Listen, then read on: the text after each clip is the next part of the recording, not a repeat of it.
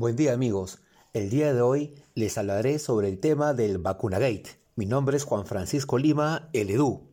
El 10 de febrero pasado, el expresidente Martín Vizcarra admitió que participó en la fase experimental de la vacuna china Sinopharm el año pasado, cuando aún era mandatario. Desde aquella fecha, sus familiares como la primera dama y su esposa Maribel Díaz, incluso su hermano César Vizcarra, también recibieron la inoculación.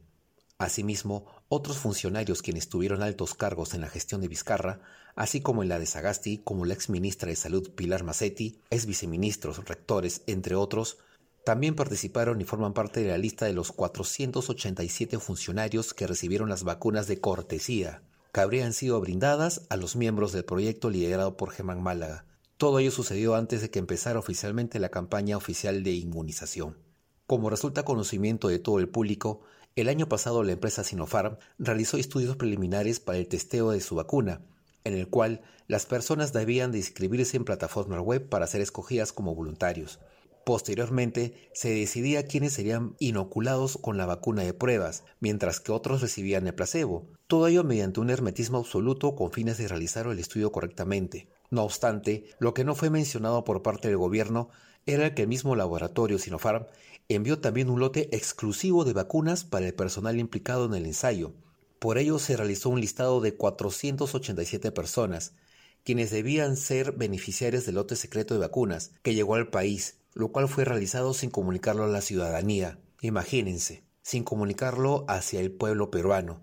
De este modo, en esta lista aparece el ex mandatario Martín Vizcarra, quien luego de meses después comunicó sobre su participación en inoculación de la vacuna, y aparece como invitado en el listado. De la misma manera, aparecen su esposa Maribel Díaz, así como su hermano César Vizcarra, quienes son nombrados como entorno cercano, lo cual hace referencia a su conexión con el expresidente. Sin embargo, cabe mencionar que en un primer momento la Universidad Peruana Cayetano Heredia, una de las coordinadoras del estudio, desmintió tales afirmaciones de Vizcarra, a pesar de que luego de publicada la lista, tales nombres sí aparecerían como participantes.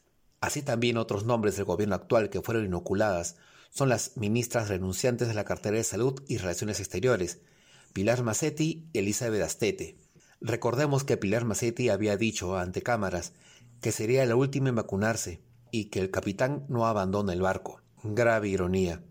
Cabe señalar que por el lado de Massetti en un primer momento había señalado que no había recibido la vacuna, Incluso indicó que renunciaba por la presión del Congreso ante una eventual moción de censura en su contra luego de que Martín revelara haber sido inoculado. Sin embargo, luego de haber renunciado, ella indicó que sí había recibido la vacuna en Sinopharm. Las ex ministras mencionadas, en contraste con el entorno de Vizcarra, recibieron la vacuna después de que éste fuese aprobada en el país. De esta manera, el escándalo Vacunagate resalta esta aplicación secreta y de forma irregular a personas con altos cargos con el gobierno, y sobre todo a sus familiares, quienes accedieron a las vacunas por petición de los primeros. El presidente Sagasti se mantiene en silencio. La población exige justicia. Mientras tanto, nuestro país se encuentra sumergida en una profunda crisis sanitaria, con el aumento de contagios. Los implicados literalmente se tiran la pelota, y hasta ahora la Fiscalía no actúa con mano firme para poder determinar a los culpables y que sean sancionados, Mientras tanto, cientos de familias sufren por la consecuencia de la falta de implementos médicos y los que se vacunaron lo hicieron escondidas sin tener un mínimo de ética.